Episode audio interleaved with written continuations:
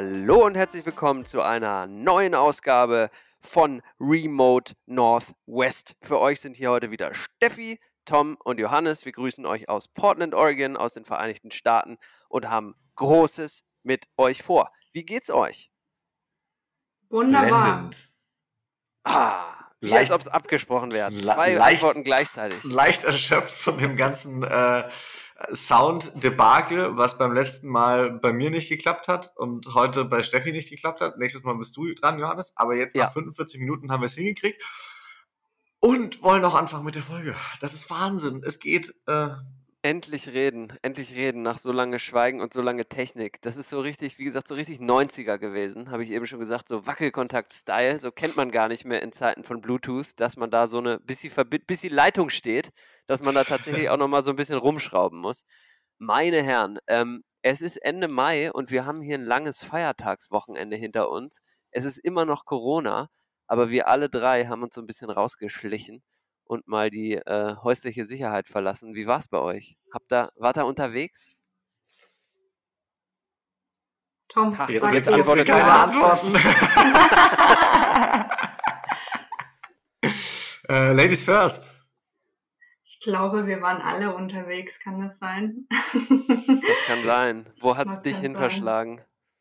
ähm, ein bisschen in eine ganz andere Richtung, die wir bisher bereist haben. Also nicht an die Küste, nicht gen Westen, sondern in Osten Oregons und tatsächlich in die Wildnis, weil das war die Auflage für dieses Wochenende, so gut es geht, Social Distancing zu fabrizieren. Und das ist uns ziemlich gut gelungen. Und ich muss gestehen, ich bin nach diesem Wochenende total happy und wieder voller neuer Energie. Jetzt hier zurück in Portland und ja, also wir waren ähm, in Central Oregon bei den Painted Hills ähm, im Smith Rock State Park und ja, einfach Kann es sein, dass wir da heute vorbeifahren, vielleicht in unserer Folge? Ich glaube ja, ich glaube ja. Wir dürfen gespannt sein. Äh, Tom? Äh, ich war auch in der Ecke, ähm, war auch in Bend, ähm, hab mir da ein bisschen die, die Zeit vertrieben, ähm, war aber auch, also wir haben den, den großen Loop gemacht. Ich glaube, äh, nicht ganz so groß wie dein oder euer Loop war, aber wir waren äh, ein, zwei Tage in Bend und wir waren dann auch noch mal ein, zwei Tage an der Küste, weil wir uns das Surfen natürlich auch nicht nehmen lassen Ach, haben. wie schön. Das ist ja Äh, hervorragend. Genau, hervorragend. ja. Aber viel, geil. viel gespannter. Ähm, du warst in der Wüste, oder? Ich war in der Wüste, ja. Ihr müsst euch das so vorstellen. Also, Oregon ist ja, kann man schon sagen, so ziemlich fast so groß wie Deutschland. Äh, Einfach mal ein Fakt, den ich jetzt hier mal raushaue, der nicht fact-checkt wurde von mir, aber so Pass gefühlt. Mache ich. Ich glaube, ich glaube, ich kann sogar sagen, Ist es sogar äh, größer? 1,6 mal so groß oder 1,4 mal so groß. Aber ich check's jetzt, jetzt Ja. live danke. dabei und du machst einfach weiter. Ähm, und da muss, mu- muss man sich vorstellen, also von Portland, wir wohnen quasi nordwestlich, wie ja Northwest schon sagt, äh, vom Bundesstaat Oregon, nicht nur von den Vereinigten Staaten, sondern auch vom Bundesstaat Oregon hier in Portland. Und wir sind nach Südosten, also einmal quer durch, ganz unten an die Grenze von Nevada und Idaho gefahren, in die Alvord Desert. Das ist eine ganz klassische Wüste, so ein ausgetrocknetes Seebett. Ähm, kann ich nur empfehlen, äh, ist jetzt fernab von jeder Reiseroute, die man hier normalerweise mit einem Roadtrip oder so verbinden würde, weil es einfach, wie gesagt, acht Stunden Fahrt sind. Und man auch, kleiner Tipp von mir hier an dieser Stelle, sehr auf seinen Tank achten muss. Wir haben es, glaube ich, auch schon mal erwähnt, aber äh, definitiv eine Challenge da unten, ähm, denn ab irgendwann gibt es einfach keine Tankstellen mehr. Also wir sind einfach mal quer durch Deutschland und noch ein bisschen weiter gefahren, so gefühlt, um einfach in der Wüste zu schlafen da unten. Und es war hervorragend. Aber mehr dazu äh, später, würde ich sagen. Aber richtig geiles Wochenende gewesen und waren auch noch in der Bandecke. Ja, aber was haben wir denn heute mit euch vor? Also ähm, die letzten Folgen gingen ja richtig Norden Richtung Süden an der Küste und Tom, ich warte gespannt auf deine Informationen. Unterbrich mich, wenn du sie hast, wie groß Oregon im Vergleich zu Deutschland ist. Also ich habe Ähm, ich hab, ich hab sie, ich hab sie, äh, ich hab sie bereits äh, Ja, los, hau raus. recherchiert. Äh, Oregon sind drei, 350.000 Quadratkilometer und Deutschland sind 250.000 Quadratkilometer. Ach, guck an. Also größer. Wahnsinn, ja. Wundert mich nicht nach diesem Wochenende. Ähm, auf jeden Fall sind wir in den Halt, halt, stopp, Folgen- halt, stopp, ja. halt, stopp, Oh. Entschuldigung, andersrum, andersrum. Oh, okay, okay. Also, Also Nochmal zum Deutschland, Mitschreiben. Deutschland, Deutschland ist 350, größer. Deutschland 350, Oregon, der Bundesstaat, in dem wir leben, bisschen über 250. Ähm, also jetzt fe fehlt der Faktor noch, aber es kann sich jeder vorstellen. Ja, jeder Zahlenmensch kann sich das gut vorstellen. Ja, Ähm, stimmt. Du also es ist Ich wahrscheinlich- kurz. Ich berechne es kurz für dich. Wir alle nicht. Aber es ist nicht Garmisch nach Sylt, sondern es ist vielleicht München nach Hamburg gewesen. Wie auch immer. 1,4. Ähm, Es war auf jeden Fall eine lange Strecke. Ähm, und heute, wie gesagt, wir sind vom Norden nach Süden jetzt in den letzten Folgen mit euch äh, die Küste runtergefahren und so quasi in Nordkalifornien gelandet. Und jetzt wollen wir wieder hochfahren, aber natürlich nicht die gleiche Strecke, nicht den Highway 101, nicht den Pacific Coast Highway, sondern dreckig erstmal die I-5, die Interstate 5, die äh, große lange Autobahn hier an der Westküste. Und dann schweifen wir ab ins Landesinnere und befinden uns in Central Oregon. Und ich bin sehr, sehr gespannt, ähm, was ihr da habt, denn das ist für mich so ein bisschen, zumindest der erste Teil, äh, ist blank für mich. Ähm, und ich glaube auch für Steffi. Und deswegen, Tom, äh, würde ich dich der, einfach mal der, bitten, der erste. Teil. Na, ich finde, um echt zu sein, also es gibt wahrscheinlich tausend Sachen, wie, wie es in dem ganzen Bundesstaat hier irgendwie gibt. Das ist ja immer noch äh, flächenmäßig. Äh, ich glaube, man, man hat das jetzt 1,4 gerade. mal so klein wie Deutschland. Man hat das ja jetzt gerade so ungefähr mitbekommen, äh, wer zwischen dem ganzen Zahlen Wirrwarr noch so ein bisschen durchsieht. Ähm, genau, 1,4 Mal ist Deutschland so groß wie Oregon, aber äh, trotzdem leben hier natürlich viel, viel weniger Menschen und dementsprechend ist das auch viel, also klar, weniger besiedelt, du hast viel mehr freie Fläche, du kannst viel mehr entdecken, du kannst, hast viel, viel mehr Wald, du hast viel, viel mehr ähm, äh, ja, eben, eben Fläche, worauf nicht unbedingt nur Ackerland oder sonst irgendwas betrieben wird, sondern einfach leere Wildnis. Fläche, so Wildnis, ja, das, das Wort habe ich gesucht. Ja, genau, da, genau so darum geht's. Nein, aber du hast vollkommen recht und das will ich vielleicht nochmal ganz kurz hinzufügen, bevor wir dann wirklich einsteigen, weil das war so dieses, so mein, mein Takeaway, sagt ja der Amerikaner auch so vom Wochenende, dass wir ab irgendwann, wo nur noch so eine kleine Stadt kam, wo man tanken konnte, wo ich schon dachte, wir sind am Ende der Zivilisation, da ging es nochmal stundenlang weiter über Schotterpisten, ohne Strommasten, ohne Handyempfang. Also es ist wirklich krass und bis man dann wieder in krasse schneebedeckte Berge kommt, von denen ich noch nie vorher was gehört habe. Die hier auch einfach mal sind, die aber nicht erwähnenswert waren vorher, weil es genug davon gibt irgendwie, ne? Ja. Also irre. Also das ist, und, und ich glaube, deswegen ist es auch immer so schwer, das Ganze irgendwie so in eine Definition zu packen, so was ist erwähnenswert, was ist nicht erwähnenswert. Ähm, wir versuchen natürlich irgendwie hier auch Highlights rauszupicken. Ne? Das bedeutet, äh, also ich für meinen Teil würde jetzt von der Küste eigentlich fast bis zum äh, Crater Lake, sind aber, glaube ich, fast fünf Stunden Autofahrt oder so dahin. Ähm, und der Crater Lake ist quasi der einzige Nationalpark, den Oregon als Bundesstaat hat, wenn mich nicht alles täuscht.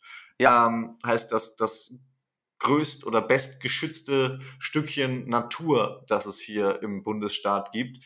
Ähm, da kommt mit Sicherheit, kommen mit Sicherheit tausend andere Sachen, aber das wäre mein erstes Highlight wieder. Also, und da merkt man jetzt aber auch schon, da fährt man fünfeinhalb Stunden hin. Ich glaube, jeder Deutsche schlägt sich die Arme über den Kopf zusammen und sagt, ja, Alter, wann, wann machst du das denn? Also, wann fährst du, wann setzt dich mal ins Auto fünfeinhalb Stunden und fährst dahin? Äh, macht ja kein Mensch, aber ich glaube, die Distanzen hier sind auch einfach ganz anders. So, ich glaube, wir hatten schon voll oft gesagt, wir fahren auch mal eben schnell für anderthalb Stunden einfach am Abend an die Küste zum Surfen. Ja. Ähm, Und das ich bin- Fahren Wenn ist du anders. zwei Monate in Quarantäne warst, fährst du fünf Stunden einfach mal dahin. Das kann ich, das kann ich unterschreiben. Aber auch so im Alltag ähm, nochmal so, weil das finde ich interessant, weil das, das, das kriege ich auch oft als Feedback. Ähm, und das war so, wenn ich mich an die Zeit in Deutschland erinnere, dann, wie gesagt, ich komme eher aus dem Norden, dann hätte man auch mal locker ein Wochenende in Amsterdam verbringen können. Hat man aber selten gemacht, weil man dachte, oh, anderes Land und irgendwie war das nicht so auf dem Plan. So, ne? Aber hier ist das Fahren auch anders.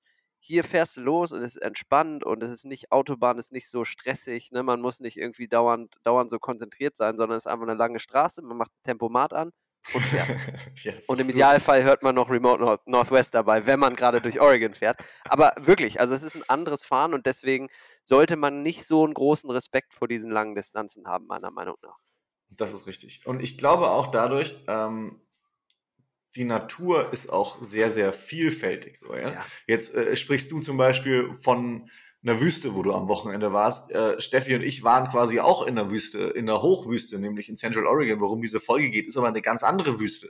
Also ähm, dann sind wir von da aus auch noch zum Meer gefahren und wir fahren jetzt gerade vom Meer zurück dahin in unserer Folge quasi virtuell. Äh, dementsprechend, es ist sehr abwechslungsreich, es ist sehr vielfältig, es ist immer noch so, dass wir alle in diesem Land nicht aufgewachsen sind, sondern also und dementsprechend ist es, glaube ich, immer noch sehr aufregend. Man fährt durch so abgeranzte Dörfer, wie wir in den letzten beiden Folgen auch schon gesagt haben, äh, und die sind aber trotzdem irgendwie besonders. Und das meine ich jetzt nicht in einem negativen Sinne, ähm, sondern das meine ich auch in einem sehr positiven Sinne, weil sie irgendwie trotzdem inspirierend sind, trotzdem irgendwie ja. was sind, was man so vorher noch nie gesehen hat oder anders gesehen hat. Und dementsprechend kommen einem fünf Stunden nicht immer wie fünf Stunden vor. Wenn man sie in meinem Auto fährt, im Sommer bei 30 Grad ohne Klimaanlage, kommen sie einem wie fünf Stunden vor, sage ich schon mal, wie es ist. Ich mache es aber trotzdem. Vielleicht nochmal den letzten kleinen Kommentar vorweg, bis wir dann auch endlich einsteigen in Crater Lake, weil du es eben erwähnt hast, Tom. Der Crater Lake, der einzige Nationalpark Oregons. Will ich nochmal kurz darauf eingehen, was bedeutet das? Also ich weiß nicht wie viel, ich bin wieder sehr gut vorbereitet und kein Zahlenmensch. Ich weiß nicht, wie viele Nationalparks die USA haben, ähm, aber die haben einige und das sind quasi vom, ähm, ich, irgendein Präsident hat das damals einberufen, super, super vorbereitet hier wieder ähm, und hat gesagt, diese Orte in dem ganzen Land sind so schützenswert, quasi unter Denkmalschutz könnte man auch sagen, äh, als deutschen Vergleich, dass die jetzt unsere National Parks sind, unsere Nationalparks. Das heißt aber nicht unbedingt, dass die jetzt für uns deutschen Touristen, sage ich mal, die hier rüberkommen für den Roadtrip, auch die schönsten sind. Es heißt aber auf jeden Fall, dass sie die hochfrequentiertesten normalerweise sind, weil das so ein bisschen ist, wie wenn man nach Köln fährt und sich den Dom anguckt. Dann ist das das Wahrzeichen und man guckt sich den Dom an. Also ihr wisst, was ich meine. Ne? Die, die Nationalparks sind auf jeden Fall immer wunderschön und man kann da gar nichts falsch machen. Es heißt aber nicht, dass in den, in den äh, sage ich mal, ein, zwei, drei Stunden entfernt davon nicht ein ähnlich schönes Naturereignis sein kann, was vielleicht ein bisschen weniger angesteuert wird. Das muss man immer im, im Kopf haben. Und unter den Nationalparks, so als nächstes kommen quasi die State Parks. Das ist also einmal vom Land ausgerufen, die National Parks und die State Parks dann vom Bundesland ausgerufen. Da hat Oregon einige. Und dann geht es weiter mit State Forests und so weiter und so weiter und so weiter. Also kann alles sehr, sehr schön sein, hat also nichts damit zu tun, dass es jetzt das unglaublich schönste Naturschauspiel jemals wäre. Es ist einfach ein National Park. Ich, ich weiß gar 59. Nicht. 59 ähm, Ich weiß es nicht, ich habe es gerade nachgeguckt. 59 Nationalparks in den USA. Und Oregon hat tatsächlich nur den einen. ja, was ein Witz ist, so schön wie das Bundesland Total ist. Aber lass uns reinstarten. Crater Lake. Was, was, ich war noch ich nicht der, Was Tom, ich an sorry. der Stelle noch ganz kurz sagen wollte, für alle, die jetzt irgendwie vielleicht auch noch nie in Amerika waren und die das nicht wissen, ähm, wie das ganze System irgendwie aufgebaut ist oder keine Ahnung. Es ist nicht das gleiche wie ein UNESCO-Weltkulturerbe, aber man kann es so ein bisschen damit vergleichen. Es ist natürlich nicht weltweit, sondern eben nur auf ein Land bezogen. Und ich glaube aber trotzdem auch, dass wir in Deutschland auch Nationalparks haben. Ich weiß aber, um ehrlich zu sein, überhaupt nicht, wie die Regelung da ist. Ich weiß, ja, das hier, Wattenmeer, den kenne ich doch. Nationalpark klar, Wattenmeer. Ja, Wirklich? ist wirklich so. Ja, wo hört das denn, wo fängt das denn an und wo hört, wo hört das denn auf? Das kommt auf den Wasserstand an, das weiß ich jetzt auch nicht so genau. Noch kleiner Fakt, so. bevor wir dann wirklich einsteigen. 361 State Parks hat Oregon. Ach. Nur mal so. Oregon, nur Oregon. Mhm, nur Oregon. Wow. Na siehst du. Krass. Das ist wirklich verrückt. Das sind quasi die Sachen, die vom Staat aus ausgerufen wurden und unter speziellen Schutz gestellt sind. Ähm, Nationalparks sind von der Nation, also von dem Land Amerika ausgerufen und unter speziellen Schutz gestellt. Und eigentlich kann man auch sagen, dass immer jeder Nationalpark ist auch meist von einem National Forest umgeben. Und das Witzige ist da, hat dann quasi auch das Bundesland, in dem das liegt, nichts zu sagen. Ja. Also der Ranger, der äh, darf dich dann quasi nur bis zur Grenze des Nationalparks oder bis zum National Forest verfolgen und dann äh, kannst du wieder machen, was du willst. Dann ist jemand, dann ist quasi wieder eine andere, äh, wie heißt das, Institution äh, vorhanden oder Rechtsprechung und dann, ja. äh, deswegen ist das immer auch so eine Grauzone und deswegen kann man auch eigentlich immer in National Forests äh, als kleiner Geheimtipp, kann man immer ganz gut übernachten. Also in, in äh, campen äh, im Auto oder mit Zelten oder wie auch immer. Außer es ist ein Schild da, dann sollte man es nicht machen. Aber ansonsten äh, geht es relativ einfach, weil sich der Staat, in dem das befindet, einen feuchten Kehricht drum kümmert, weil das ja quasi äh, äh, Landesadministration ist. Stark. Egal, so. Komm, ähm, Vollgas, geil. Längstes Intro ever, finde ich, bin ich schon mal stolz auf, nach den ganzen technischen Schwierigkeiten. Aber jetzt geht's Vollgas rein in Crater Lake. Und ich bin echt gespannt, weil, wie gesagt, es, es, hat, es hat noch nicht sollen sein bei mir. Also, take it away. Okay, ähm, also Crater Lake kann man sich wie immer, äh, wir haben schon voll oft drüber gesprochen, hier in Oregon gibt es ganz, ganz viele Vulkane. Ähm, und das ist eben ein Vulkankrater. Äh, sehr hoch gelegen, also auch im Sommer. Ähm, wir waren im Juli mal da, äh, da lag noch Schnee. Äh, heißt, das Ding liegt knapp auf 2000 Metern, glaube ich. Ähm, und ist riesig. Es ist, ich, ich würde jetzt nicht sagen so groß wie der Gardasee, äh, um da irgendwie mal eine, eine, äh, einen Vergleich für den Deutschen mit reinzuhauen. Der ist 1,4 mal so groß. Boah, die Zahlenfolge Ja, heute. Am Ende hat keiner mehr eine Ahnung, was da überhaupt passiert. Ähm, ist ein Kratersee, er ist super tief. Ich glaube, an der tiefsten Stelle knapp so 500 oder 600 Meter. Ähm, und hat so eine Insel in der Mitte, die wunderschön aussieht. Das Spezielle an diesem See ist aber nicht nur, dass es ein Kratersee ist, sondern auch die Farbe. Er ist tiefblau. Ähm, weiß nicht, ob das am Schwefel liegt, der da rauskommt, oder am, äh, an, an der Sonneneinstrahlung. Es sieht wunder, wunder, wunderschön aus. Ähm, und dementsprechend eben auch ziemlich einmalig, glaube ich, sowas in der Größe sich anzuschauen. Ich habe aber auch von mehreren Leuten, um die Downside davon so ein bisschen zu sagen, äh, mitbekommen, dass die bei schlechterem Wetter da waren.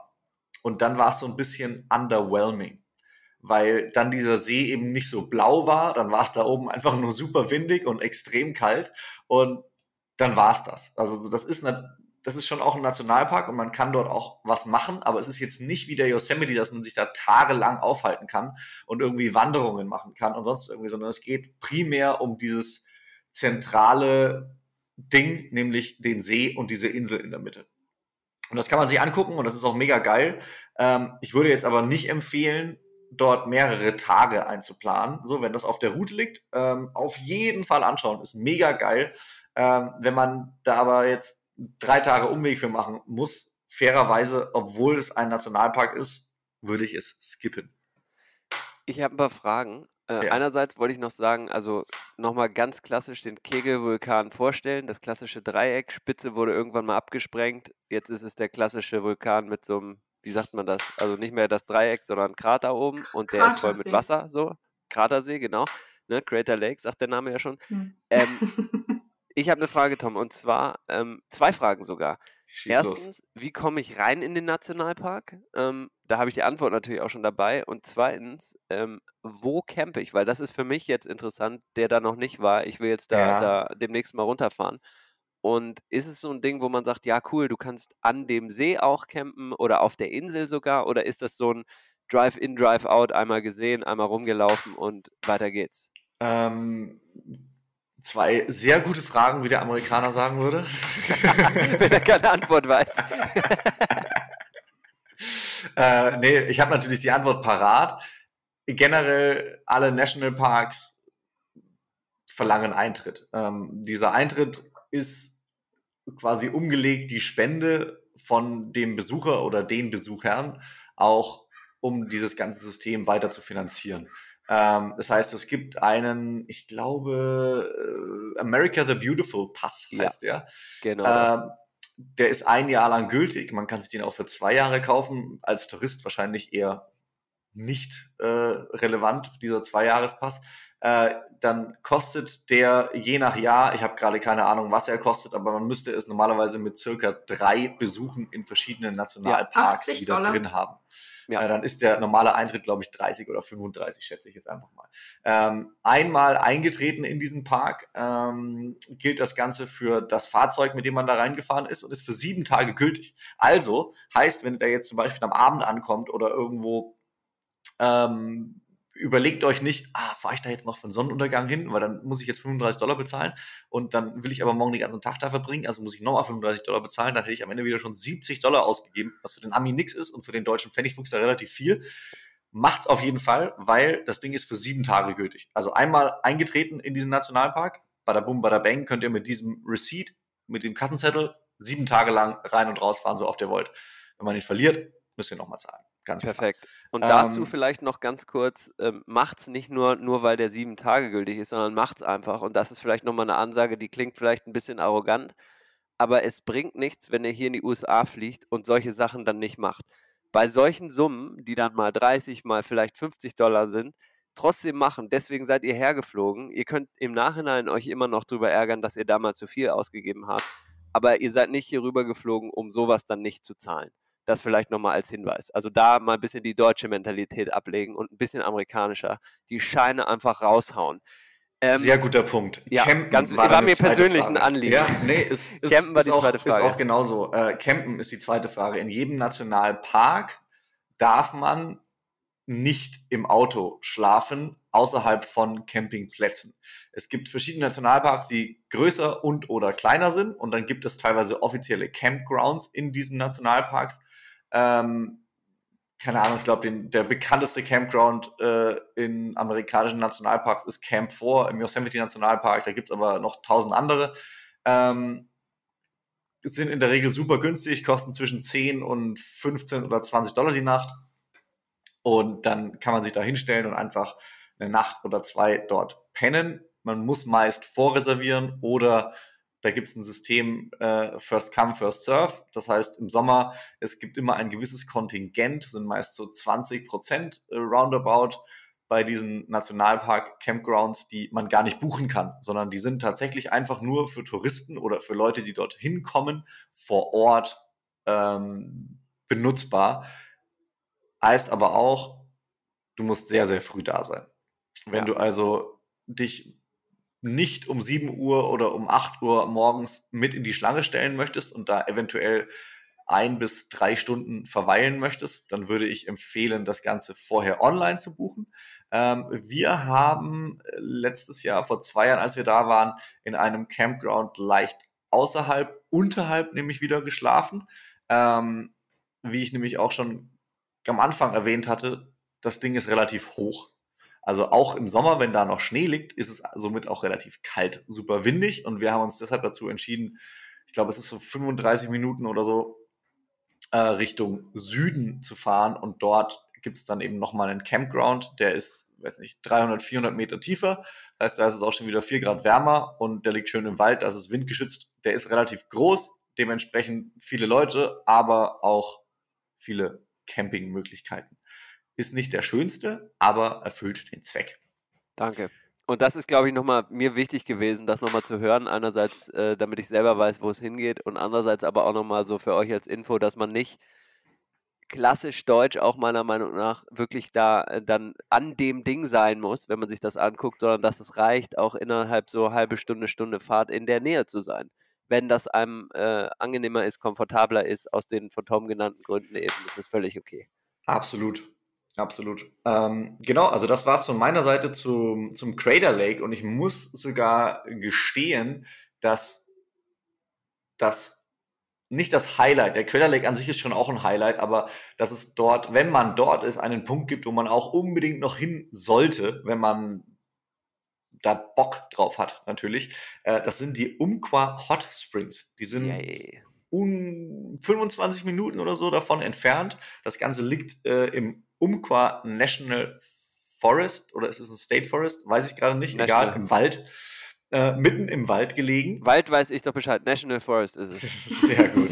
ähm, und wie gesagt, Crater Lake, Vulkankrater, ähm, viel, da, da geht viel ab unter der Erde. Das heißt, äh, da muss es auch irgendwo warmes bzw. heißes Wasser geben und die gibt es vor allem dann in den Umpqua Hot Springs. Das sind natürliche Hot Springs, ähm, die kosten nichts, soweit ich weiß, haben aber natürlich nicht endlose Ressourcen.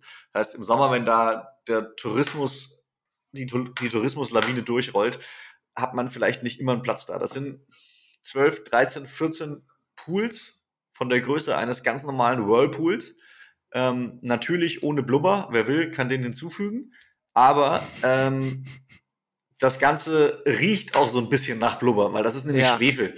Also das ist nicht jedermanns Sache, aber es ist unfassbar entspannend. Ähm, Sag mal ganz kurz, kurze Zwischenfrage. Es gibt ja so verschiedene Arten von, Hot, also heiße Quellen natürlich, ne? Ja. Da denkt man jetzt ja so, ähm, oh, da ist irgendwie so ganz romantisch, ist irgendwie wirklich so ein natürliches Bassin irgendwo so in so einem Felsen oder so und man setzt sich da rein. Sind es denn von Menschenhand geformte Pools und nur das heiße Wasser ist da drin oder sind die Becken auch tatsächlich natürlich? Gute Frage. Ähm, also ich bin mir sicher, dass diese Becken natürlich dort entstanden sind. Es ist vielleicht möglich, also da steht zum Beispiel auch so eine Hütte drin. Die ist mit Sicherheit nicht natürlich entstanden. Äh, die wurde gebaut, aber das ist ganz geil, weil da kann man seine Sachen einfach mal ablegen, falls es regnet oder wie auch immer. Äh, das ist so ein, kann man sich so vorstellen, ein Hang, ich schätze mal so 50 Meter ungefähr äh, im 45 Grad Winkel nach oben und 50 Meter breit und in diesem Radius gibt es so 12, 13 verschiedene kleinere Pools. Ähm, und mit Pool meine ich eher so Größe Jacuzzi-Style, wo so drei bis vier, fünf Leute auch entspannt Platz finden. Ab dann wird es sehr gemütlich. Ja. Und diese Becken sind aber natürlich entstanden, weil das heiße Wasser quasi von oben nach unten sich verschiedene Plateaus geformt hat. Ähm, dieses Wasser auch aufgrund dieses, des Schwefelgehaltes sehr, sehr türkisisch blau, sieht super schön aus, aber wie gesagt, kommt eben auch mit einem leichten Geruch. Ähm, ich war da nicht, als wir das erste Mal im Crater Lake Nationalpark waren, sondern ich war da letztes Jahr im Januar, als ich von Kalifornien mit dem Auto zurückgefahren bin und habe mich da einfach im Schnee reingesetzt. Und es war mega geil, weil es war keiner da. Das war gerade zu dem Zeitpunkt, als hier dieser Government-Shutdown war. Dementsprechend ähm, wollten da viele Leute gar nicht hinfahren, beziehungsweise keiner wusste so richtig, ob das offen war oder nicht oder wie auch immer. Die Straße war auch nicht geräumt. Ich bin gerade so durchgekommen. Und das war aber so ein mega Highlight für mich in dieser Reise, weil ich so alleine in diesen ganzen Becken drin saß. Außen um mich rum hat es geschneit und ich saß da einfach 35 Minuten drin und habe komplett die Seele baumeln lassen. Das war geil. Ich glaube, im Sommer hat man das nicht für sich alleine. Es ist aber trotzdem wert, dort mal hinzugehen. Gerade nach so einer langen Autofahrt ein bisschen die Knochen und die Muskeln zu entspannen, tut gut. Sau geil. Sau Bock drauf. Und Klingt hammermäßig, ja. ja. Finde ich auch. Ich muss gestehen, ich bin ja so ein ähm, Fan von japanischen heißen Quellen und die sind schon auch nochmal besonders und ähm, ja, zu wissen, dass es eben in Oregon und ich meine auch in Idaho ähm, was ja weiter östlich liegt, ziemlich viele von diesen heißen Quellen gibt. Je östlicher man kommt, ist das auf jeden Fall auch ein Stop, der ganz weit oben auf meiner Liste steht. Sehr gut. Sau ja, und das war es tatsächlich auch schon so ein bisschen, was es da äh, als, als Urlaubshighlight gibt. Wie gesagt, äh, nicht falsch verstehen, da gibt es tausend Highlights, ähm, auch wenn man irgendwie noch fischen gehen möchte oder wenn man irgendwie äh, wie du, Johannes, mega auf Wald steht, kommt man da auf jeden Fall auf seine Kosten. Aber äh, das wären jetzt so meine Riesen-Highlights gewesen in dieser Region. Habt ihr dazu noch irgendwas hinzuzufügen? Ja, ich hätte noch was Kleines und zwar ähm, vielleicht nur noch mal so als Anmerkung. Ähm, diese Hot Spring ist natürlich nicht die einzige Hot Spring, ist eine mega Hot Spring da in der Ecke, aber es gibt natürlich, wie Tom schon gesagt hat, jetzt nicht nur eine Stelle, wo warmes Wasser aus dem Boden kommt. Da lohnt es sich, äh, das gute alte Internet äh, mal wieder anzuschmeißen und zu gucken, ähm, welche Hot Springs gerade da in der Nähe sind, wo man sich gerade befindet. Und da wird man eigentlich immer was ganz Gutes finden. Ähm, vielleicht noch eine ganz kurze Anmerkung. Wir Deutschen neigen ja zur Freikörperkultur. Oh, Einige von Punkt. diesen Hot Springs sind nämlich auch äh, quasi FKK, was immer so ein bisschen so ein Ding hier in den USA meiner Meinung nach ist, weil das hier halt nicht ganz normal ist und deswegen auch immer so ein paar Perverse anzieht muss man die Augen gut, also im, im, wahrsten Sinne des Wortes die Augen gut offen halten, aber ähm, muss man halt ein bisschen gucken, dass das nicht heißt, wie jetzt in Deutschland, wenn du in eine Sauna gehst, völlig normal, versus in den USA manchmal nicht ganz normal, wenn man, wenn es die Möglichkeit gibt, sich irgendwo nackt zu machen und ins Wasser zu legen. Das vielleicht als kleine Anmerkung. das stimmt, das stimmt, absolut. Ich finde auch, dass diese Orte irgendwie immer sehr im positiven und im negativen Sinne spirituelle Leute anlocken. Ja, ja, ja. Ähm, das heißt, gefühlt die Hälfte von den Menschen, die dort, die dort abhängen, haben immer Dreadlocks. Ja. Äh, die, die, andere Hälfte ist ganz normal. Ähm, ist aber trotzdem irgendwie witzig. Auch nicht erschrecken, wenn es dort hier und da mal nach Gras riecht. Äh, ja, ist legal. Ist, das ist legal hier.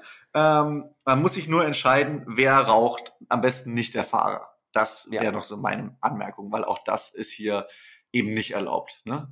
Aber ansonsten, man muss nicht gleich durchdrehen. Agree. Ist alles, alles in Ordnung.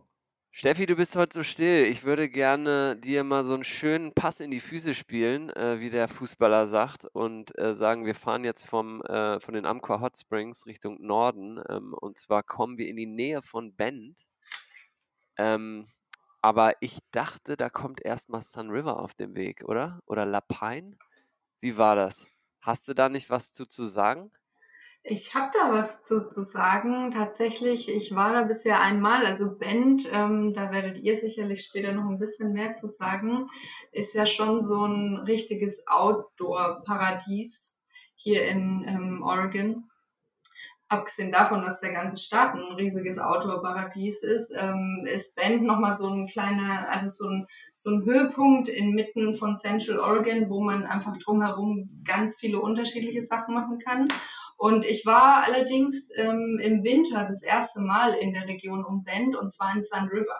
Das ist eigentlich ähm, nur so ein kleiner Ort, auch ein bisschen fast künstlich angele angelegt, würde ich mal sagen. Ähm, gibt ganz viele so Ferienhäuser, die man sich da mieten kann, aber echt ein cooler Ort, wenn man mit ein paar Freunden irgendwie, ja, ein paar mehr Leute ist, sich da übers Wochenende quasi so eine Hütte zu mieten und da einfach für sich zu sein, sich selbst zu verpflegen. Und man kann da einige coole Wanderungen machen. Ähm, man befindet sich dann, meine ich, im im Deschutes National Forest, kann das sein? Bitte verbessern. Das kann sein, das ist richtig. Das ist sogar so. Sehr gut, sehr gut. Also ihr seht wieder ein National Forest. Ähm, davon gibt es auch einige in Oregon. Ähm, und da gibt es einige große Berge, die auch sehr, sehr eindrucksvoll sind. Vor allem, wenn man da das erste Mal hinkommt und ähm, so wie wir damals eben auch aus Portland eben umgekehrte Richtung, die wir jetzt in unserem Podcast fahren. Aber wenn man aus Portland da anreist ähm, und quasi durch den Mount Hood National Forest rausfährt und dann so ein bisschen in, in ja, die Ausläufer der Hochwüste kommt und dann aber ähm, weiter in der Entfernung die, die Ausläufer der südlichen Kaskadenkette sieht. Und da sind Berge dabei, ähm, wie der Mount Bachelor, der Mount Washington, die Sisters und die ragen einfach ähm, überall hinaus, sind Schnee bedeckt und es ist einfach an sich schon ein ziemliches, ja, ziemlich beeindruckender Anblick. Ja, und Sun River ist einfach so, wie gesagt, ein netter kleiner Ort, in dem man sich einfach mal einnisten kann übers Wochenende, da ein paar coole Wanderungen machen kann. Und ich hätte zwei Tipps. Der eine ähm, sind die Benham Falls. Das sind ähm, Wasserfälle, die man auch von Sun River aus direkt erreichen kann. Also man muss nicht unbedingt erst mit dem Auto irgendwo hinfahren, sondern man kann einfach in Sun River, wenn man da so eine Hütte hat, lostigern. Das sind dann schon ein paar Meilen, ich glaube so sechs oder sieben insgesamt. Ähm, lohnt sich aber, man läuft einfach das durch den Wald. Das ist was für Tom? Kann man, ja mit dem Auto hinfahren. Kann man ja mit dem Auto hinfahren, wurde hier gerade noch, wurde hier gerade noch gesagt. Man kann auch mit dem Auto hinfahren und die, die Loop dann quasi verkleinern, aber ähm, man kann auch direkt loslaufen, wieder zurücklaufen. Moment, Moment. Jetzt, jetzt, jetzt muss ich ganz kurz sagen, was heißt denn verkleinern? Ich dachte, man kann da komplett mit dem Auto hinfahren. nee, zu den Fällen muss man dann schon noch so ein kleines Stückchen laufen, aber ja, das ist dann wirklich. Dann sind die wohl raus. Dann sind die raus. Dann hätte ich vielleicht noch was anderes, aber das ist dann eher was für Johannes vielleicht. Ähm, es gibt dort auch den Edison Snow Park und der eignet sich ziemlich gut für Schneeschuhwandern. Das ist dann ein bisschen anstrengender noch. Mhm. Oder? Wäre das was? Ja, wäre was. Ähm, wäre was. Ähm, kommt, äh, was ist daran das Besondere? Also ist es jetzt besonders scenic, wie der Amerikaner sagen würde, oder ist es einfach ähm, das Erlebnis an sich, mal äh, mit den Schneeschuhen zu wandern? Ja, es ist, würde ich sagen, das Erlebnis an sich und ähm, dieser Snowpark, der hat mehrere Loops. Also man kann sich dann schon entscheiden, möchte man eher jetzt weitergehen, möchte man ein bisschen kürzere Loop nur nehmen.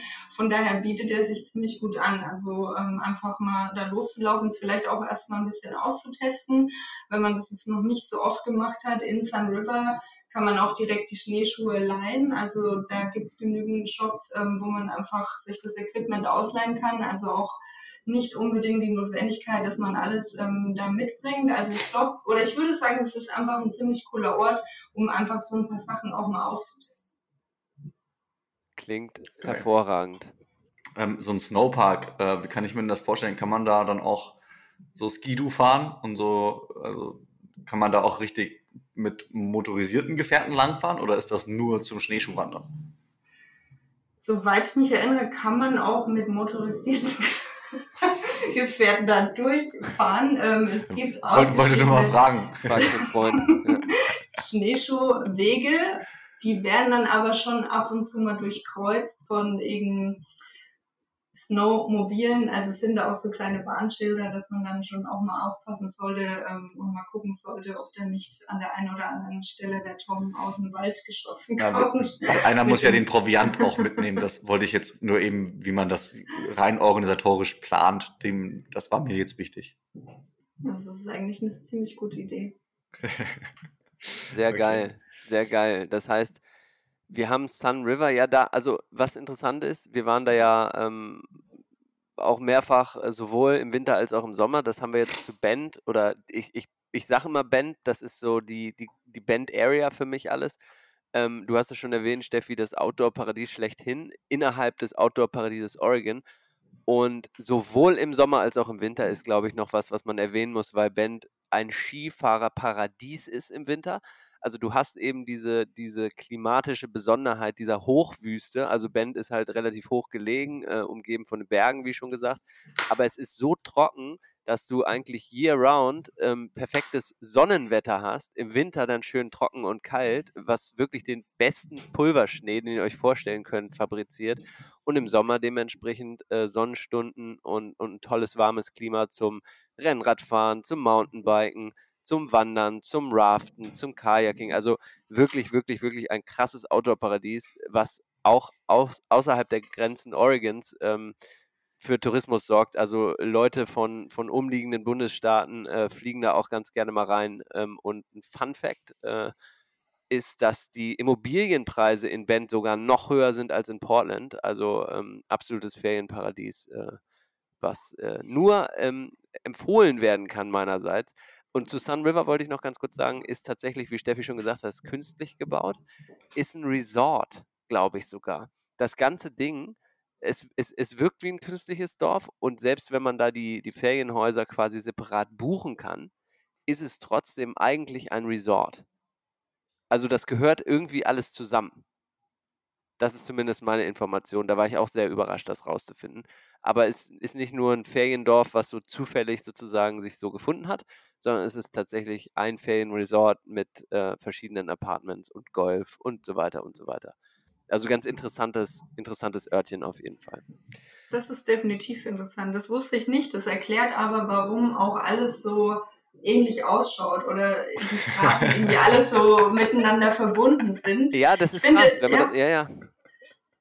Es Sorry, schaut schon aus, wie, wie ähm, als wären es mehrere Teile, aber wenn du das jetzt so sagst, macht es auch Sinn, dass es wirklich alles eins ist.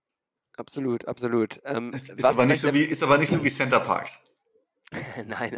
Also, nein, aber ich, äh, es ist interessant, dass du es das sagst, weil äh, man könnte sagen, dass es auf einem sehr hohen Niveau eine Art Center Parks äh, für, für, das perfekte Outdoor-Living ist, wirklich. Okay. Und es hat nichts, also aber nichts ist künstlich, das ist das Geile, weil die Umgebung ist halt so perfekt schon, einfach auf natürliche Art und Weise.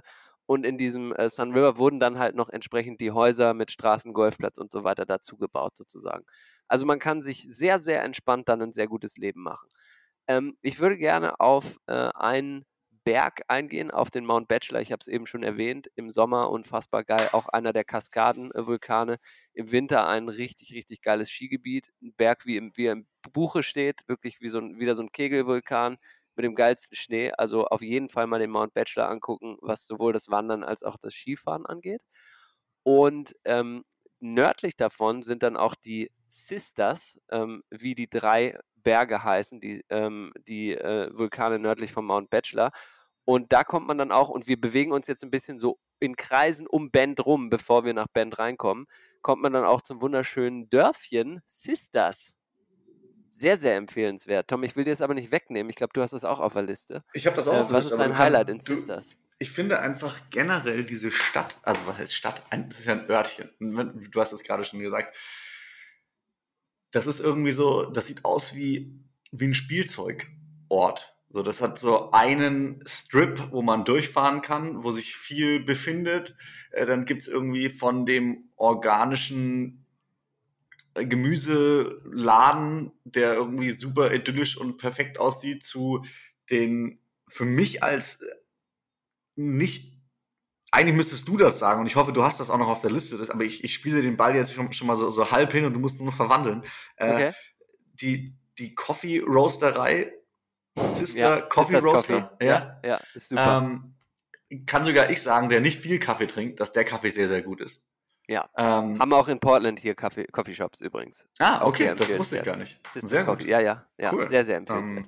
Ähm, ja, also das, das ist mega geil und halt einfach so dieses ganze Surrounding. Also du drehst dich in diesem Ort um und gefühlt, egal in welche Richtung du guckst, siehst du halt einen Berg oder weißt, dass es in die Richtung, weiß nicht, 40 Minuten zu Mount Bachelor sind, dann 30 Minuten zu dem anderen Vulkan und 12 Minuten zu einem richtig geilen See. Und also das ist halt so diese, diese perfekte, ich finde, wenn man mal noch vorwegnehmen darf, Bend an sich ist die, die Stadt, sage ich jetzt einfach mal, so ein bisschen um dem deutschen Zuhörer vielleicht zum Vergleichen zu geben, es ist nicht wie Innsbruck als Stadt, aber es ist so diese Stadt, wo, wo sich alles drum dreht. Es ist viel, viel kleiner Ja. als, als Innsbruck, äh, Bend an sich. Aber dann gibt's diese ganzen kleinen, süßeren Bergdörfer drumrum, die eigentlich noch viel, viel geiler sind, aber die halt eben nicht nur mit diesen Massen an Tourismus dealen und mit diesen ganzen ähm, Leuten, die eben nur für eine einzige Sache dorthin kommen, Skifahren, Wandern oder wie auch immer, sondern Sisters ist die authentische Größe und das authentische Bergdorf, sage ich jetzt einfach mal in meinen Augen, zu der ganzen Region. Und für alle, die jetzt von euch, die jetzt an so ein alpines Bergdorf denken, ne, schämt euch. Das ist halt wirklich ein klassisches Wild-West-Bergdorf, was Ja, so komplett. macht. Es sind so, es gibt Saloons, ne, und das ist, sieht ein bisschen echt aus wie so eine Filmkulisse. Und das ist jetzt quasi, auch nicht wirklich meins, aber Leute, die gerne reiten zum Beispiel, kommen da auch voll auf ihre Kosten, weil das ist richtig so ein, so ein Westdörfchen mit diesem Bergpanorama, äh, wunderbarem Ka äh, Kaffee, Tom hat es erwähnt, aber auch halt viel äh, Horseback-Riding, was da auch ganz viel in dieser, in dieser Ecke stattfindet. Also da kommt der, da kommt die ganze amerikanische Experience wirklich voll auf ihre Kosten, könnte man so sagen. Komplett. Saugeil. Wenn man von, Ähm, ja, Ganz sorry. kurz, weil es so nah dran liegt, äh, muss ich jetzt nochmal muss ich jetzt noch mal einhaken. Und zwar, oder ich muss generell noch so ein Fun Fact zu Sisters sagen. Äh, Sisters ist der Ort, der noch teurer ist als Bend. Das hat sich also auch schon rumgesprochen. Ähm, Sisters ist quasi ist wirklich. noch nie angekommen anscheinend. Sisters, Sis- Sisters ist der Ort, wo die reichen Leute in Oregon retiren. Also wenn man, wenn man quasi äh, den Ideal Oregonian Lifestyle führt und irgendwann genügend Geld hat, dass es wirklich scheißegal ist, dann hat man äh, in Portland ein Häuschen, am besten so Northwest Hills oder so.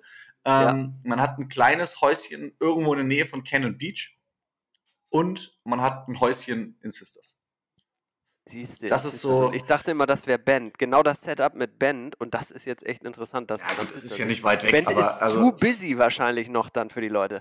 Dann Ja, reicht also es nicht in Beverly Hills zu wohnen, sondern dann musst du in Calabasas wohnen noch. Ja, Das ge ist genau, exakt. So, so, so, so, ungefähr, so ungefähr ist das. Ich habe mir jetzt auch sagen lassen, ähm, dass äh, von Freunden, die äh, auch bei Adidas und bei Nike oder bei irgendwelchen anderen Sportsbrands arbeiten, jetzt als der, als der äh, Lockdown kam, äh, jetzt doch vermehrt Leute aus dem oberen Managementbereich äh, in ihre Ferienwohnungen abgehauen sind und halt einfach Ja, dort mehr oder weniger die Quarantäne verbracht haben und äh, dann doch schon hier und da mal das Örtchen Sisters fiel, dass sie halt gerade in ihrem Feriendorf in Sisters sitzen. Das glaube Ähm, ich. Also Ist ja auch haben, haben auch geil, schon ein, zwei Leute richtig gemacht und hat auch unter anderem noch eine Hotelkette richtig gemacht, um da jetzt nochmal vorwegzunehmen, dass ich noch einen nächsten Punkt habe. Die Hotelkette Ace hat 15 Minuten Richtig. weg von Sisters eine Lodge gekauft. Für den Instagram Outdoorsy-Menschen. Ähm, die sieht wunderschön aus und ist das ganze Jahr ausgebucht, außer jetzt gerade, weil keiner ein Hotel will. ähm, die ist 15 Minuten weg von Sisters und die ist am Subtle Lake. Äh, man fährt quasi einfach in Richtung Subtle Lake raus und fährt an dieser Lodge vorbei. Und dort kann man sich einfach, kann man mal im Internet anschauen. Ähm, ich würde mich freuen, wenn das eine bezahlte Partnerschaft wäre. Es ist nicht so. Alter Schwede, ähm, das wäre der, das wäre der Traum. Jedes Ace-Hotel weltweit. Ja. Äh, es Falls sieht sehr, zuhört, sehr. Ja. Es sieht sehr, sehr Grammy aus. Also man, man findet auf jeden Fall sehr viele Fotomotive dort. Die Straße um diesen Subtle Lake rum, wer ein 4x4 hat, auch sehr zu empfehlen. Man kann nämlich da dahinter sind so ein paar kleinere Seen noch, die alle wunder wunderschön sind, aber die alle mit großen dreckigen Dirt Roads und viel Flussüberquerungen etc. nur zu erreichen sind.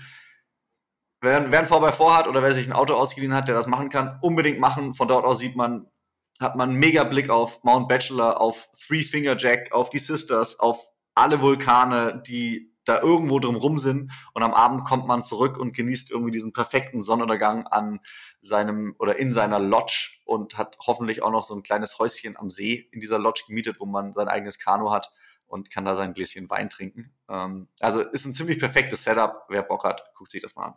Finde ich geil. Um immer noch nicht direkt nach Bend reinzugehen, sondern immer noch ein bisschen außerhalb zu bleiben, äh, würde ich als äh, ich bin ja ein Freak, wie ihr mittlerweile mitbekommen habt. Nicht nur Kaffee, sondern auch Bäume und Wandern. Also, was hier von mir äh, für ein Bild von mir gemalt wird, hervorragend. Ähm, auf jeden Fall äh, möchte ich nochmal zum Thema Wanderung kommen. Und das ist auch noch so leicht außerhalb von Bend. Und das ist äh, der sogenannte Black Butte. Wenn ihr also einen Berg seht, der Butte, B-U-T-T-E geschrieben wird, das heißt so was wie Hügel, also so ein Ausguck, Anhöhe oder sowas, und da ganz viele von diesen kleineren Bergen ähm, heißen hier Butte, irgendwas Butte, ähm, und das ist der Black Butte, der auch genau äh, in dieser Ecke quasi liegt. Und da wäre ich persönlich gekränkt, wenn ihr nicht dafür eine Wanderung stoppt und den Berg hochwandert ist, ähm, ich wurde dieses Wochenende gefragt, was meine Top 5 Wanderungen Oregons sind. Das können wir hier übrigens auch mal so als, ans Ende der Staffel, so wenn wir unsere Gear-Folge, unsere Fragenfolge wieder machen, können wir ein paar so unsere Top-Listen vielleicht nochmal rausholen. Aber das ist auf jeden Fall ganz weit oben für mich dabei, wenn nicht sogar fast Nummer 1. Die, der Black Butte, die Wanderung da hoch. Ähm, da, auch da einen 4x4 dringend benötigt, wenn man hochfährt. Eine ganz schöne Buckelpiste. Und dann stellt man sich da oben auf den Parkplatz und wandert circa eine Stunde hoch, eine Stunde wieder runter. Um, ähm, bis ganz oben auf diesen Berg. Und da ist einer äh, der sogenannten Fire Outlooks. Da haben wir letzte Folge, glaube ich, kurz äh, dran gekratzt oder eine Folge davor. Also die noch aktiven ähm, Genau, in, in der Leuchtturm-Analogie äh, der letzten Folge äh, ist das jetzt quasi das Pendant des Leuchtturms, aber in den Bergen ein Fire Lookout, der tatsächlich aktiv ist und auch ein alter Fire Lookout, beides oben auf dem Gipfel zu finden. Und man hat halt den 360-Grad-View auf alle umliegenden Berge, auf Bend. Man sieht sogar den Smith Rock, zu dem wir gleich noch kommen, von da oben. Also wirklich eine der geilsten Wanderungen. Ich habe die schon diverse Male jetzt gemacht und jedes Mal wieder denke ich, es ist einfach unglaublich geil. Auch super gut für einen Trailrun da hoch, äh, sehr erfrischend. Ist nicht unbedingt jetzt der krasseste Trailrun, weil der, der, der Wanderweg ist auch relativ gerade um den Berg rum hoch. Also, ähm, aber die Aussicht oben ist einfach, ist wirklich einmalig. Wirklich einmalig. Also kann ich nur empfehlen. Ähm, den Black Butte. Wie lang ist die Wanderung so? Also wenn ich da jetzt Stunde hoch, Stunde runter. Ah, okay. An völlig anspruchsvoll? Okay. Also Nein. Also für einen Kann ich die mit der Oma machen oder? Nein. ich sag mal, für eine durchschnittlich fitte Person überhaupt kein Problem. Na, ich, ich frage eben für einen Freund, ich bin also ja, ja. Der, der ist jetzt der ist in der Quarantäne so ein bisschen außer Form geraten und der hat jetzt die Oma zu Besuch, sag ich. Ist mal. aufgegangen. Und ähm, äh, naja, ja. okay, ein Stündchen. Also völlig machbar das Ding. Und das auf jeden Fall muss ich das, musste ich das jetzt noch erwähnen. Ähm, lass uns kurz reingehen nach Bend, äh, ins Zentrum äh, des Outdoor-Paradieses. Ähm, und Bend übrigens B-E-N-D geschrieben und nicht B-A und nicht B-A-N-T oder B-E-N-T, sondern B-E-N-D. Bende, wie der River Bend, ja, wie die Flusswindung, äh, sorry und ähm, habt dann Highlight in Bend, wo ihr sagt so, ja klar, da, zu der Pizzeria muss man mal, zu dem Café muss man mal, oder ist es eher so, dass ihr sagt, ach, an sich die Umgebung macht Bend aus und das ist, ist einfach das Epizentrum da von dem Ganzen? Ähm, Da bin ich jetzt mal gespannt auf die Expertentipps, ähm, weil ich muss Zwei. gestehen, als ich nach ähm, Oregon kam, nach Portland, wurde immer von Bend geredet und ich habe das natürlich als Bend die Stadt oder den Ort irgendwie abgespeichert, bis ich dann irgendwie durch Gespräche und Recherche herausgefunden habe, Bend, die Umgebung macht Bend eigentlich aus. Deswegen wäre es mal interessant zu erfahren, ob es nicht doch in Bend auch ein paar gute Tipps gibt. Das kriegen wir hin. Tom, du hast schon angesetzt. Ja, ich habe ich hab gesagt, ich habe ich hab zwei und eins davon ist sogar noch härter als das andere. Ähm, mein, mein erster Tipp ist, man muss in jeder Brauerei in Bend ein Bier trinken. Bend hat ziemlich viele Brauereien, obwohl, das, obwohl der Ort nicht so groß ist und auch viele echt ein gutes Bier. Ähm, viele gute Pilsener, ähm, echt eines meiner Lieblingspilsener auf jeden Fall auch aus der Deschutes Brauerei, die auch in, in Bend ist. Und das sind so Taprooms, wo man sich einfach immer durchprobieren kann durch die ganzen Sorten an Bier. Und da wird jetzt äh, dem einen oder anderen Deutschen werden sich da die, die, die Haare aufstellen, aber hier gibt's ja quasi kein Reinheitsgebot. Dementsprechend wird hier viel, viel mehr experimentiert mit Bier, was ich mittler wo ich mittlerweile auch großer Freund davon bin, äh, muss ich fair zugeben. Und das ist so, passt super gut zu dieser Stadtband an sich. Also diese ganze Brauereien und dazu auf jeden Fall irgendwo sich einen dreckigen Burger reinzufahren, ist mit, am besten mit Curly Fries, äh, finde ich, ist ein gelungener Abschluss des Abends.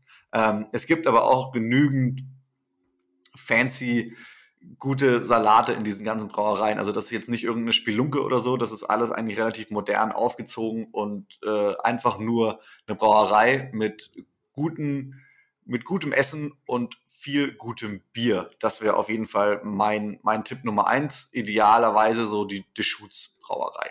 Die hätte ich jetzt. Ist empfohlen. dann Bend quasi so der Oregonian fränkische Schwe äh, fränkische?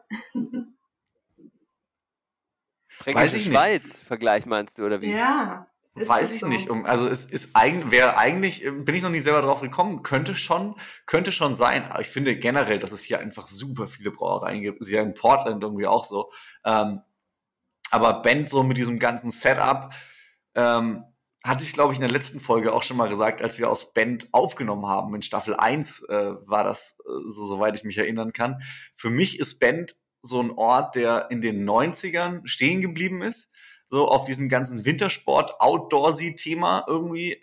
Da war das mal in und jetzt ist es wieder in, aber die Leute haben sich nicht geändert. Also es ist nicht so richtig hip, aber es ist trotzdem irgendwie cool.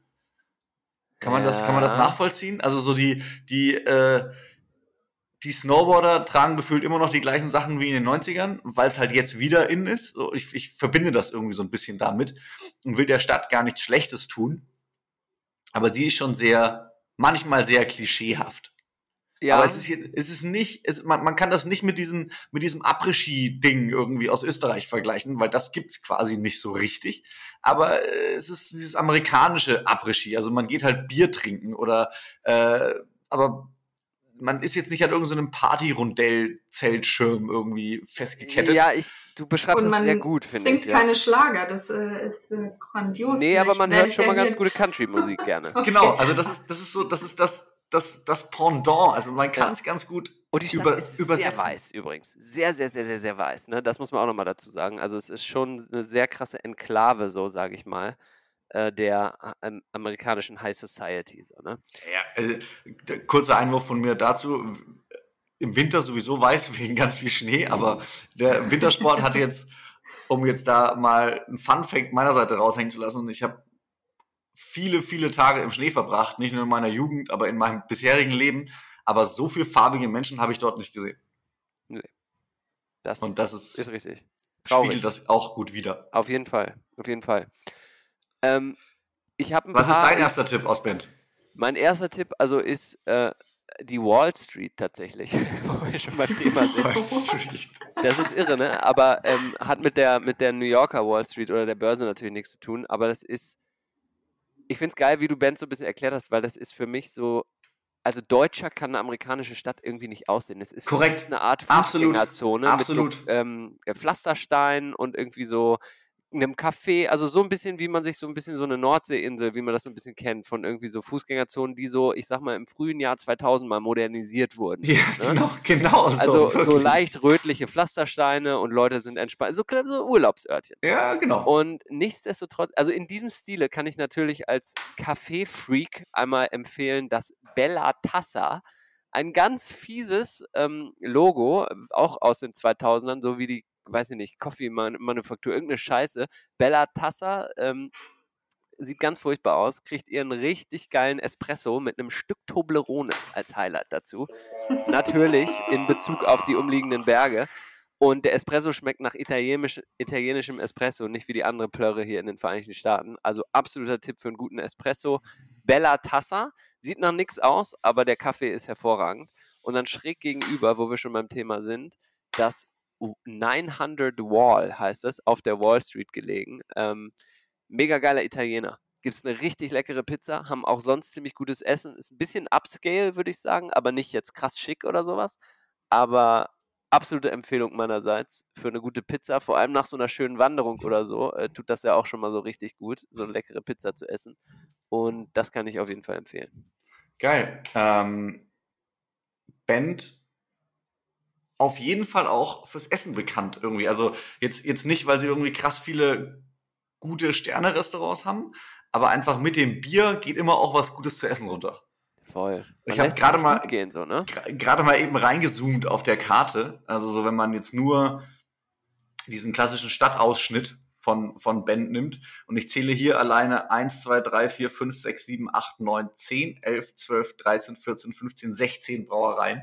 Äh, und da habe ich schon weit reingezoomt. Also ich bin mir sicher, dass man da ähm, viel gutes Essen und viel gutes Bier bekommt. Äh, mein Tipp Nummer zwei in Bend, wenn der Schnee im Winter scheiße ist, bringt ein Surfboard mit. Das klingt ganz kurios, aber Jawohl. Bend hat einen River Wave Surf Park, der künstlich angelegt ist natürlich, der glaube ich aber auch schon mal früher mit Schmelzwasser etc., ein bisschen wie in München auch die stehende Welle, eine Welle produziert hat, aber eben nicht year long. Jetzt mittlerweile produziert der year long eine sehr perfekte stehende Welle, die man äh, vom Wave Master sich da auch persönlich steuern lassen kann im Sinne von Höhe oder wo sie bricht und wie auch immer, muss, ich, muss man sich mit den Leuten ein bisschen gut stellen, dann machen die das für einen. Ähm, die ist nicht besonders groß, macht aber trotzdem irgendwie super viel Spaß und äh, es ist auf jeden Fall so ein Uniqueness-Ding, dass man dort einfach surfen kann im Wasser, im River und eben am gleichen Tag auch noch Skifahren oder Snowboarden gehen kann oder Skitouren gehen kann oder im Schnee spielen generell. Äh, Gibt es, glaube ich, nicht so viele Plätze. Außer München fällt mir keiner ein. Finde ich saugut.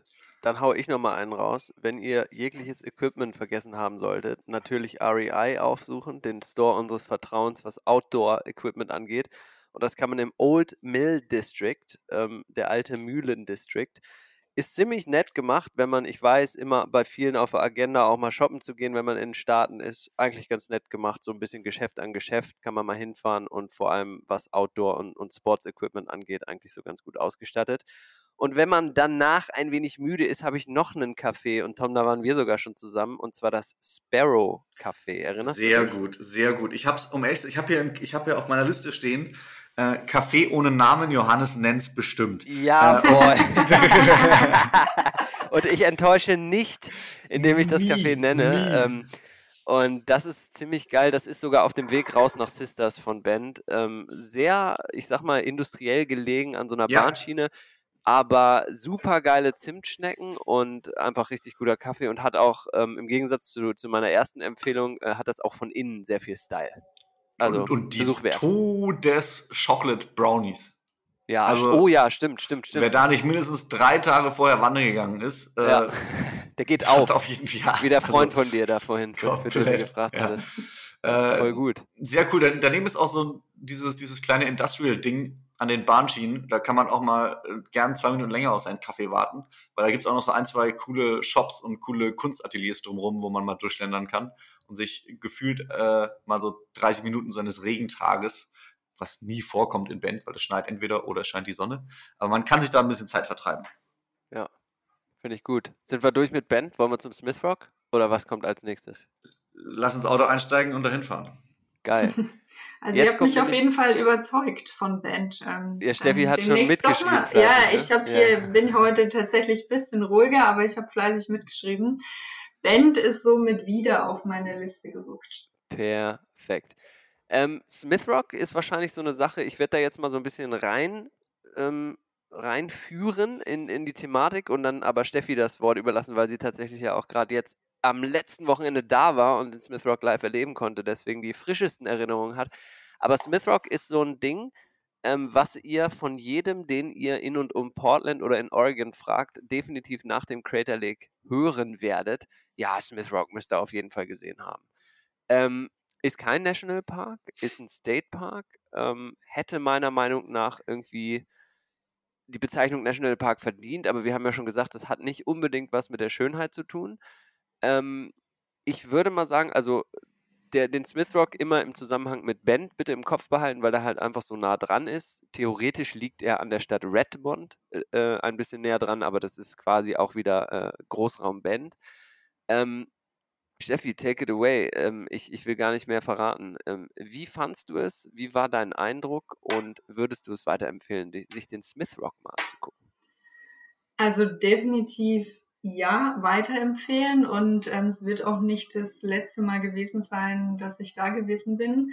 Ähm, ich würde das mal so beschreiben. Also ich finde irgendwie so der Smith Rock State Park war so ein Park, der für mich einfach mal wieder gezeigt hat, wie vielfältig Oregon ist. Ähm, du hast schon gesagt, es ist kein Nationalpark, sondern ein State Park. Ich finde auch, ähm, oder es hat mich ein bisschen verwundert eben, warum der Smith Rock kein Nationalpark ist. Jetzt sage ich euch aber was.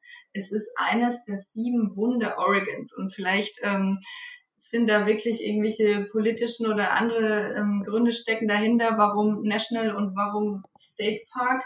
Ähm, Smith Rock hat es aber zusammen mit dem Crater Lake ähm, an dieser Stelle vielleicht erwähnenswert auf die Liste der sieben Wunder Oregons geschafft. Und ähm, wie man die jetzt wieder definiert hat, fragt mich bitte nicht.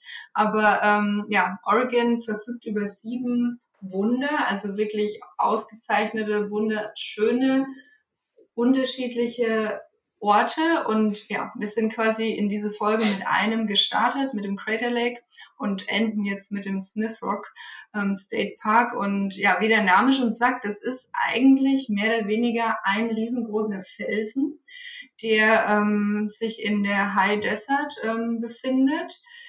Und entsprechend ist die Landschaft da einfach komplett anders als die Landschaft, die man im Auge hat, wenn man zum Beispiel aus Oregon anreist. Ähm, man kommt dann durch den Mount Hood National Forest, das heißt, es ist alles ähm, grün. Im Sommer oder auch letztes Wochenende hatten wir tatsächlich auch noch Schnee am Straßenrand liegen und dann fährt man eben da rein und man hatte irgendwie das Gefühl, man ist plötzlich in Nevada oder in Arizona gelandet. Also das war so für mich irgendwie dieses Erlebnis oder diese dieser Eindruck, den ich da mitgenommen hatte. Man fühlt sich einfach irgendwie als wäre man tausende Kilometer gereist, weil es schaut einfach komplett anders aus. Diese ähm, roten, ähm, orangenen ähm, Felsen, die übrigens, glaube ich, vulkanischen Ursprungs sind, ähm, sind ähm, riesengroßes Kletterparadies ähm, in, in den USA und wohl auch eines, ja, eines der, der Orte, den der Klettersport sozusagen in den USA so hervorgebracht hat. Ähm, man kann dort aber auch wunderbar wandern. Und es gibt mehr oder weniger einen großen Trail, der so um diesen Felsen herumführt. Man läuft am Fluss entlang, also es ist wie so ein Canyon. Ähm, es gibt noch so ein paar kleinere Trails drumherum, aber dieser eine Misery Ridge Trail ist ähm, ja mehr oder weniger der einzige große Trail, den man machen kann.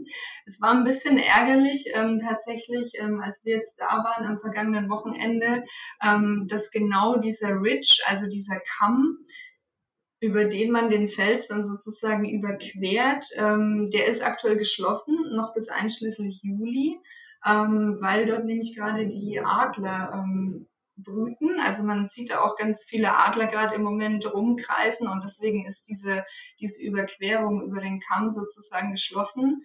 Aber nichtsdestotrotz kann man quasi die Runde auch laufen, ohne dann über den Kamm zu gehen, was die Runde ein bisschen länger macht, sorry Tom, aber es lohnt sich trotzdem, weil man läuft quasi an dem Fluss entlang und man trotzdem wahnsinnig tolle Ausblicke und ja, einfach wie gesagt für mich irgendwie so ein Ort, der irgendwie auf den ersten Blick erstmal nicht Oregon war oder zumindest nicht so dieses Oregon, was ich bisher kannte.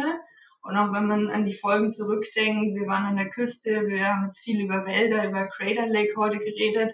Smith Rock, schaut euch im Internet mal an, ist einfach ein komplett anderes Bild von Oregon, was man dort nochmal zu sehen bekommt. Ja, ich finde, da posten wir auch mal. Wollte ich gerade sagen, ich habe ich hab gerade mal die sieben Wunder Oregons aufgerufen ähm, für, die, für die Zuhörer, äh, um, um das einfach mal kurz zu komplettieren. Das war, oh, wollen wir der, mal das, kurz, darf ich raten? Ja, natürlich, auf jeden Fall. Hau raus. Pass auf, wir haben ja schon zwei mit Crater Lake und Smith Rock. Ja, ich ja. würde sagen, Mount Hood ist es noch. Ja. Ähm, dann ist es noch ähm, äh, Cannon Beach. Ja, also der, der, der Beacon Rock da? Na, nein, nein, also der nein. Beacon Rock ist es nicht, aber es ist die komplette Küste. Das ist so, ja. Boah, okay, gut. Ja. Dann ist es Wine Country. Äh, nope. Ja, auch wieder, also ähnlich wie, wie die Küste vorher. Es ist die Columbia River Gorge, aber Gorge. es ist nicht okay. Wine Country. Okay, und dann aber ja, jetzt, jetzt haben wir, jetzt, jetzt haben wir. Blank ich. Wir haben fünf. Fünf. Zwei fehlen. An ähm, dem einen war Steffi am Wochenende auch. Ja, ich habe auch. Painted Hills. Ja, genau. Ja. Und dann fehlt noch einer. Die Wolawas. Exakt. Geil. Okay. Äh, und, ich, und ich sehe dieses Bild gerade vor mir. Also, um das nochmal zu sagen: Columbia River Gorge, 25 Minuten von Portland weg. Der Crater Lake, äh, wahrscheinlich der weiteste, wenn ich mir das hier so, ja, ja, ungefähr doch der weiteste.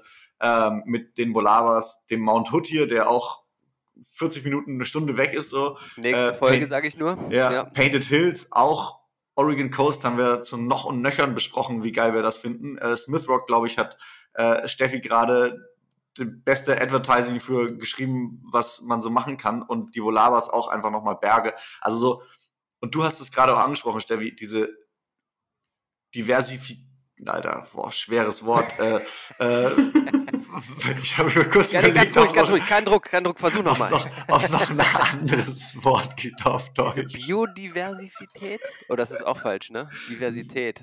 Diversität, aber gibt's, ja. es gibt auch ein deutsches Wort dafür. Äh, Diversifikation. Diese Vielfältigkeit. Vielfalt, das Wort. ja, genau. Siehst du? Ist gar nicht, ist gar nicht mehr so leicht. Ähm, wenn man das Bild anschaut, und ich bin mir sicher, mit äh, Steffi, dir, Johannes und mit meinen Fotos kriegen wir äh, ein sieben Wunder Post Oregon ja. hin. Und daran sieht man, wie vielfältig ein Bundesstaat in Amerika sein kann.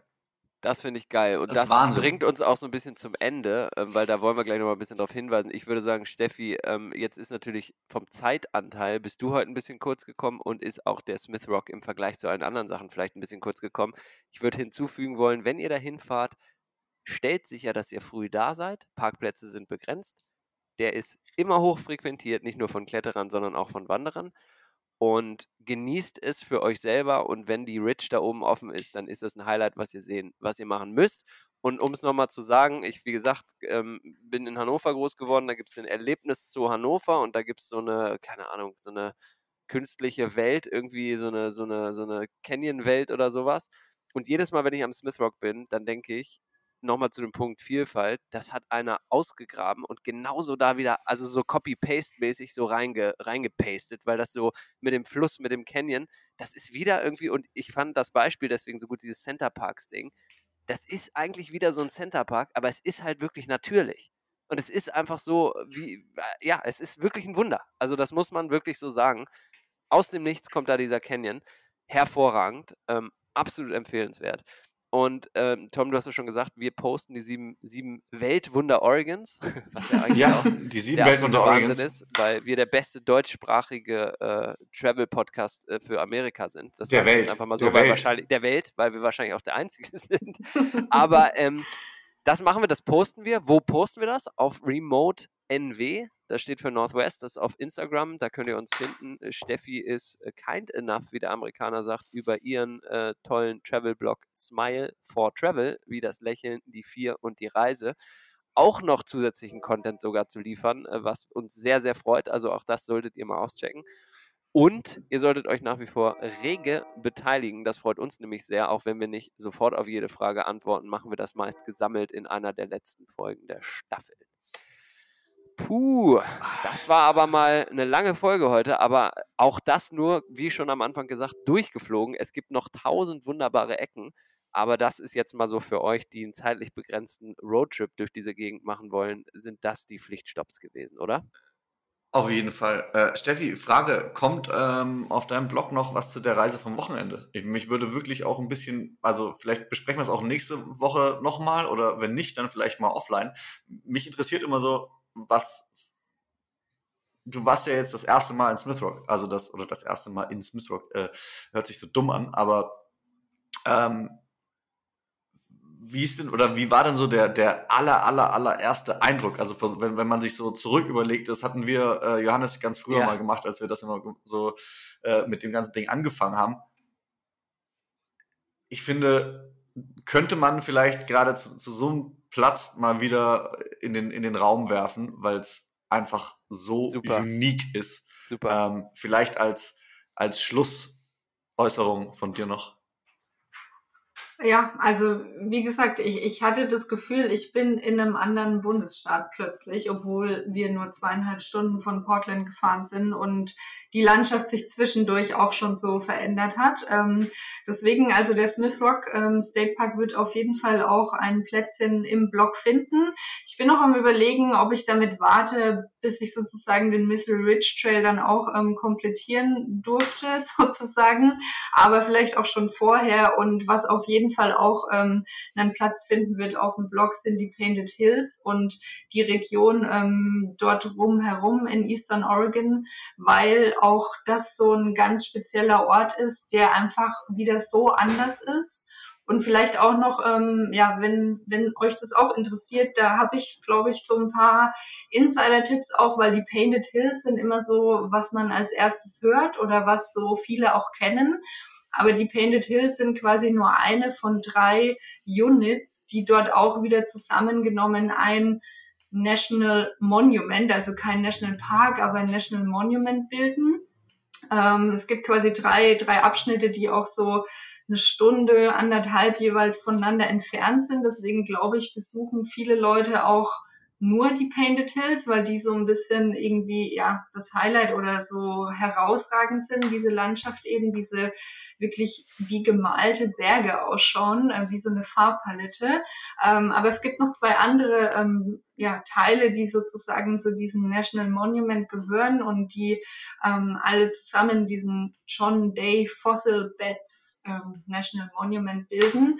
Und wir haben am Wochenende tatsächlich alle drei von diesen ähm, Units abgefahren, weil wir einfach ja ähm, Zeit hatten und es auch alles ein bisschen gemütlicher haben angehen lassen. Ich habe zu allen drei Spots ähm, gute Campingplätze, also wer sich da die Zeit Geil. nehmen möchte bisschen da wirklich ein bisschen Slow Travel zu Behalt betreiben. es noch für dich, bis wir ja. das ausgekostet haben, bevor wir so ein Herrschaftswissen hier raushauen, Steffen.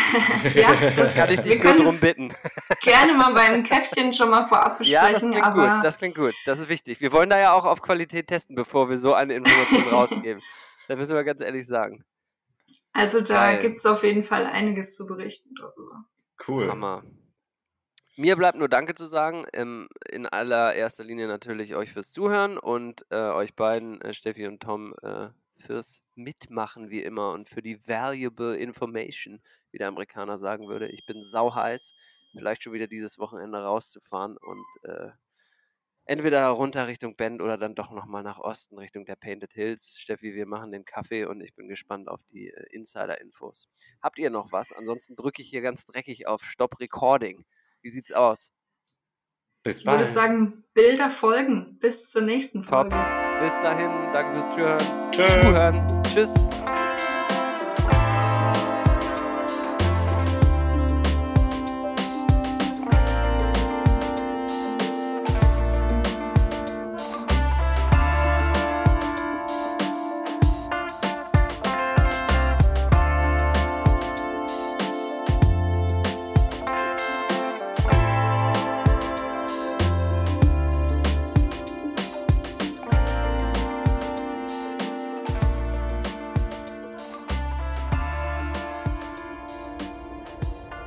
Das war Remote Northwest, ein Podcast von und mit Stefanie Wich-Herrlein, Tom Schaller und Johannes Bösser.